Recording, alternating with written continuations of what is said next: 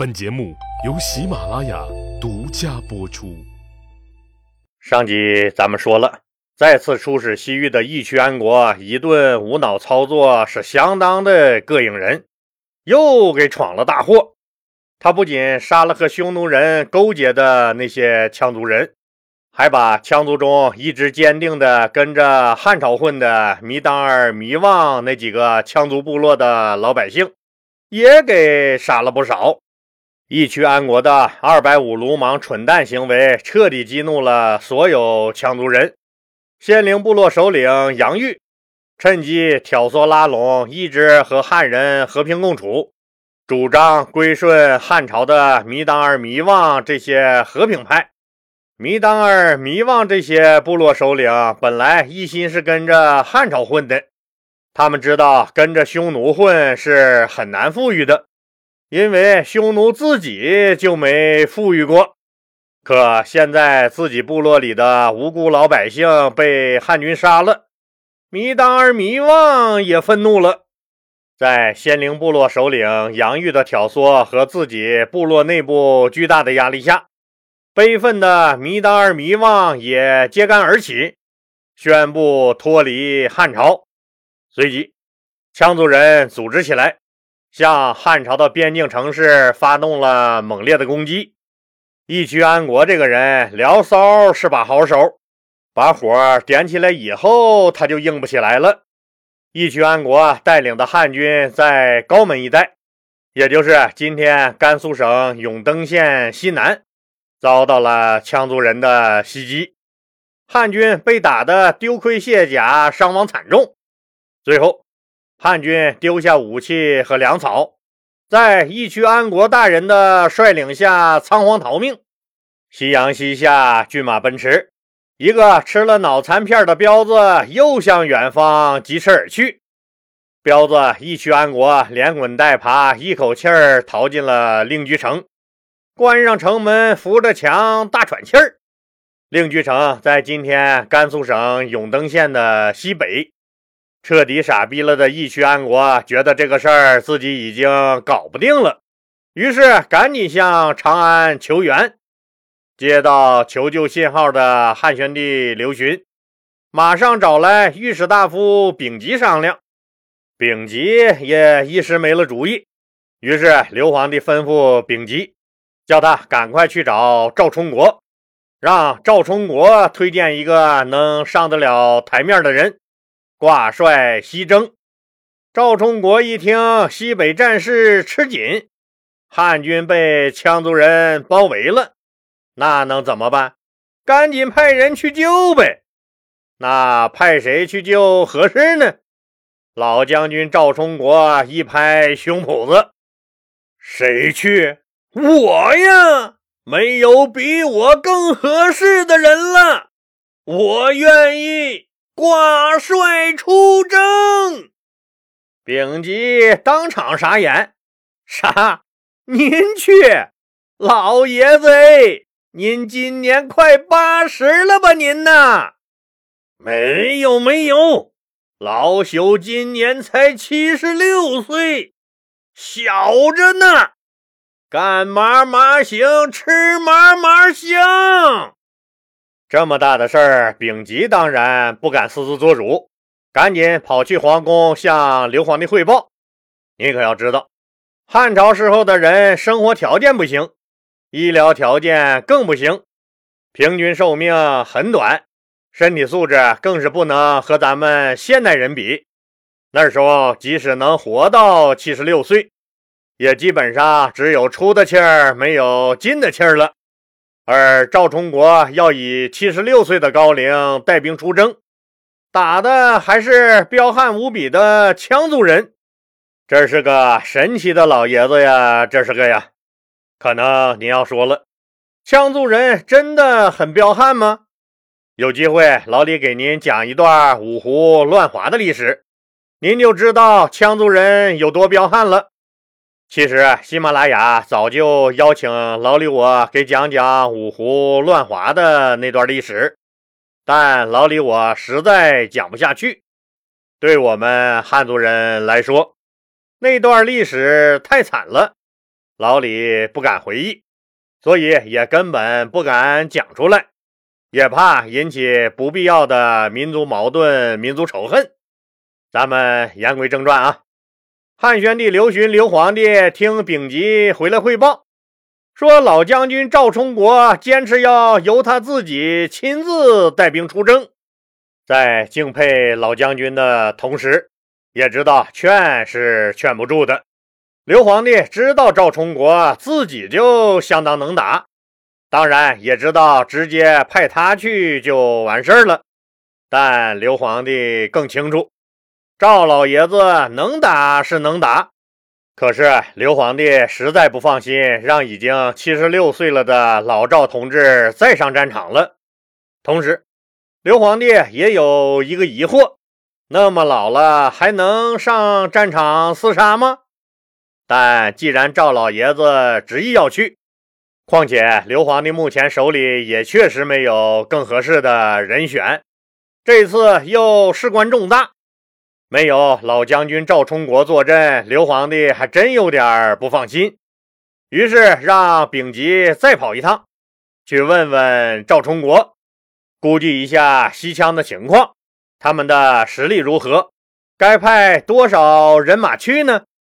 老将军赵充国在听完刘皇帝的这个问题以后，说了一句流传千古的名言：“百闻不如一见。”意思就是。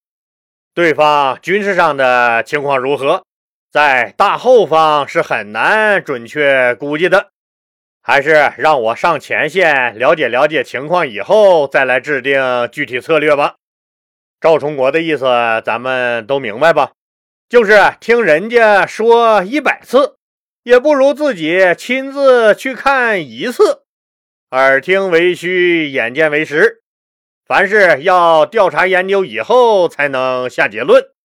汉宣帝刘询听了赵充国的回答以后，觉得老赵同志这话说的没毛病。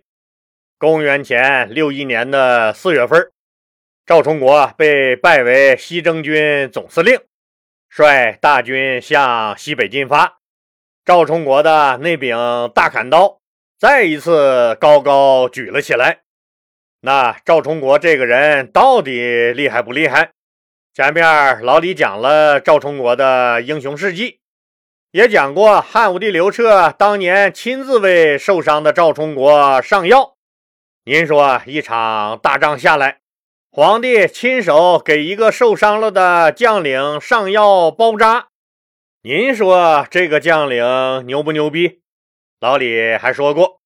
汉朝名将很多都是六郡良家子出身。至于为啥天水、陇西、安定、北地、上郡、西河六郡出了那么多的狠人猛将呢？前面老李都详细的讲过，忘了的兄弟姐妹们再翻回去听听。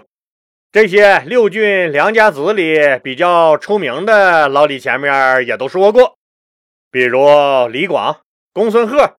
傅介子、冯凤氏、上官桀、赵充国，还有马上要讲的新武贤、甘延寿，以及未来要讲的那个立了盖世之功、平定了黄巾起义的黄埔松，和酿成了天下大乱的董卓先生，都是六郡良家子里的优秀代表。他们这些人的故事相当精彩。老李以后有机会都会讲到，可是您发现没发现？那就是中汉一代六郡良家子虽然功勋卓著，却很难进入由垄断儒术的世家大族所把持的中央决策层，甚至很难进入汉朝军事系统的高层。后来的黄埔松有这个机会，但他放弃了。董卓抓住了这个机会，最终却酿成了天下大乱。当然，咱们今天说的主角是赵充国，老李就先替赵充国总结一下吧。在某种意义上来说，如果没有后面的黄埔松平定了黄巾起义这个事儿，那么赵充国就是整个汉代六郡良家子中。武将政治生涯的顶峰，是一个普通的六郡良家子将领，通过努力和奋斗所能达到的人生最高点。相比于公孙贺位列三公，却最终结局凄惨；李广善战，却终身未能封侯。赵充国的履历是作为职业军人的完美履历。汉宣帝刘询曾经让人在麒麟阁中画出并悬挂对大汉朝最有贡献的十一个功臣的画像，以示纪念。赵充国排名第四。而中国古代历史上对所有武将的评价，历来有武庙十哲、七十二贤之说。虽然名单修订了好几次，但赵充国一直名列其中，也说明了中国古代对他的评价一直非常高。可以说，赵充国可以吊打六郡良家子一众全明星阵容。当然。这都是赵老爷子的身后事，我们以后再说。现在回个故事：公元前六一年四月，西征军总司令赵充国抵达了金城郡。金城郡就在今天甘肃省兰州市的西面。赵充国集结了一万多人的先锋部队，准备向西渡过黄河，直达前线。之前老李讲过，同为六郡良家子的狠人李广，他打仗有两大优点：第一是敢打敢冲，不怕死；第二个优点是熟悉兵法，并能灵活应用。虽然具有这两大优点，但李广的结局大家也都知道，而赵充国却有李广不具备的另一个非常重要的优点。那就是思路缜密、谨小慎微，并能坚决贯彻执行。所以，李广注定是悲情英雄，而赵充国注定是凯旋英雄。